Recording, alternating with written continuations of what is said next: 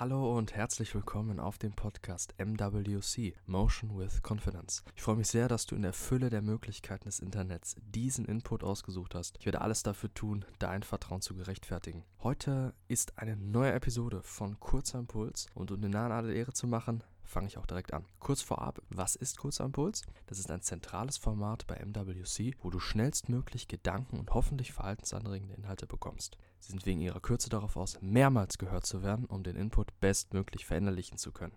Das ist nämlich das Wichtigste. Intro vorbei, dann geht es auch jetzt schon los.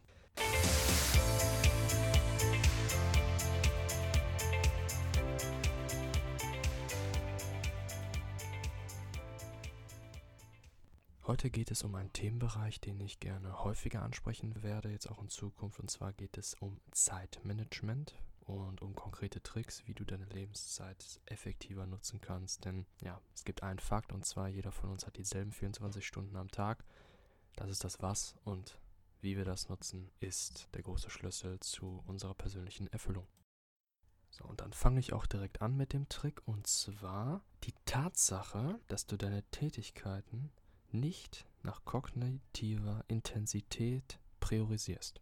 Genau das hält dich häufig von einem Eintreten in einen Flow-Zustand ab, über den ganzen Tag auch oder zu bestimmten Tageszeiten, da werde ich gleich noch darauf zu sprechen kommen, und hält dich bei Nichtbeachten von den Möglichkeiten ab, die zu erreichen wären. So, wie funktioniert das konkret?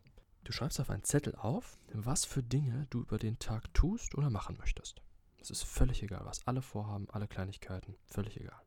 Allen Dingen gibst du dann eine Zahl von 1 bis 5 nach der Schwere bzw. Komplexität des Lösens, also des Erfolges bzw. erfolgreichen Abschließens dieser Tätigkeit.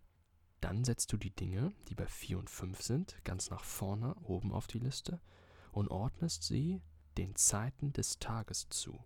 Aber nicht irgendwie, sondern entsprechend nach deinen Erfahrungen, deinen kognitiven, kreativen Ressourcen an. Also die Zeiten, wo du diese Ressourcen am intensivsten besitzt, am stärksten ausgeprägt hast, da setzt du diese vier und fünf Dinge an. Das ist völlig subjektiv und individuell.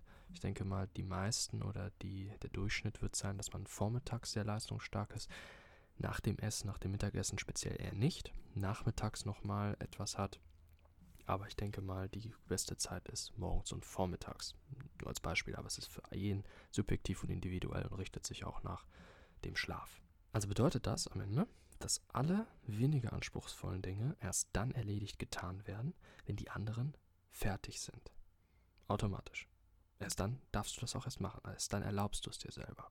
Der große Vorteil hierbei ist, damit gibst du dir eine enorme, vor allem, das ist das Wichtigste, unterbewusste, geistige Entlastung, da du ja weißt, dass der herausforderndste Teil, die herausforderndste Tätigkeit bereits absolviert wurde was für deutlich mehr Ruhe und Klarheit und weniger subjektiver Schuldgefühle sorgt. Die weniger schweren Tätigkeiten werden dann auch weitaus positiver wahrgenommen, weil du nicht mehr die Gedanken rumschwirren hast von dem, was ja noch auf dich zukommen könnte, von, Klopp, von der Komplexität her. Ich will gar nicht so abstrakt bleiben, sondern gebe dir mal ein, einfach ein konkretes Beispiel.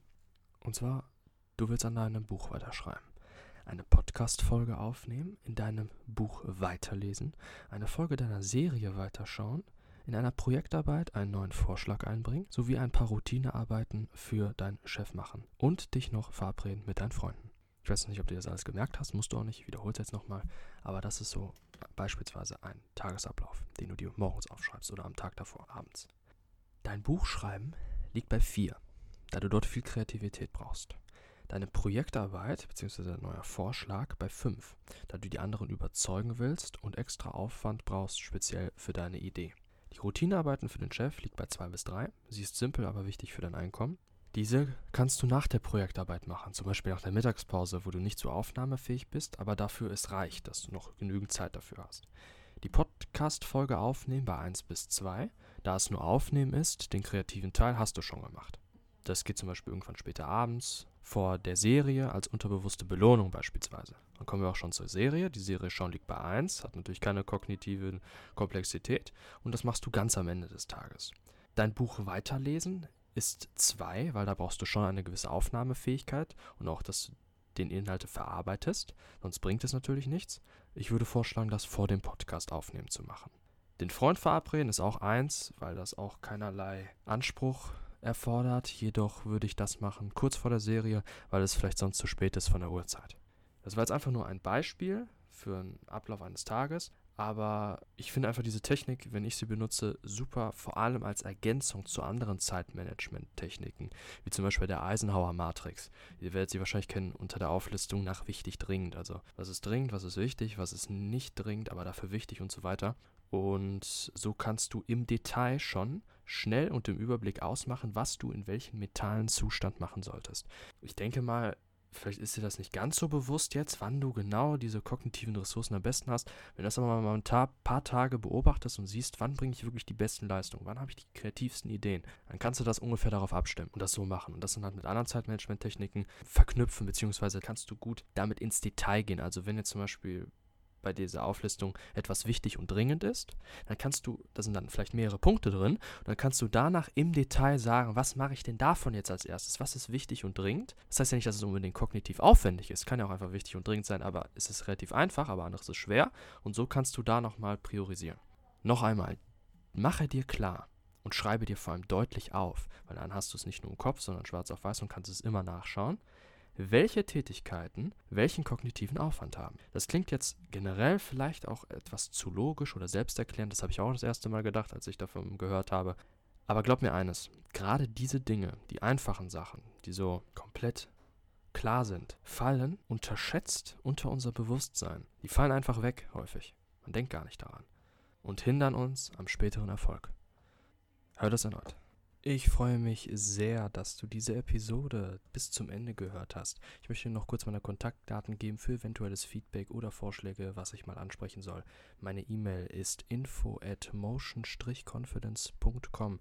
Meine Website ist www.motion-confidence.com und ihr könnt mich auf Instagram erreichen auf at motion-confidence.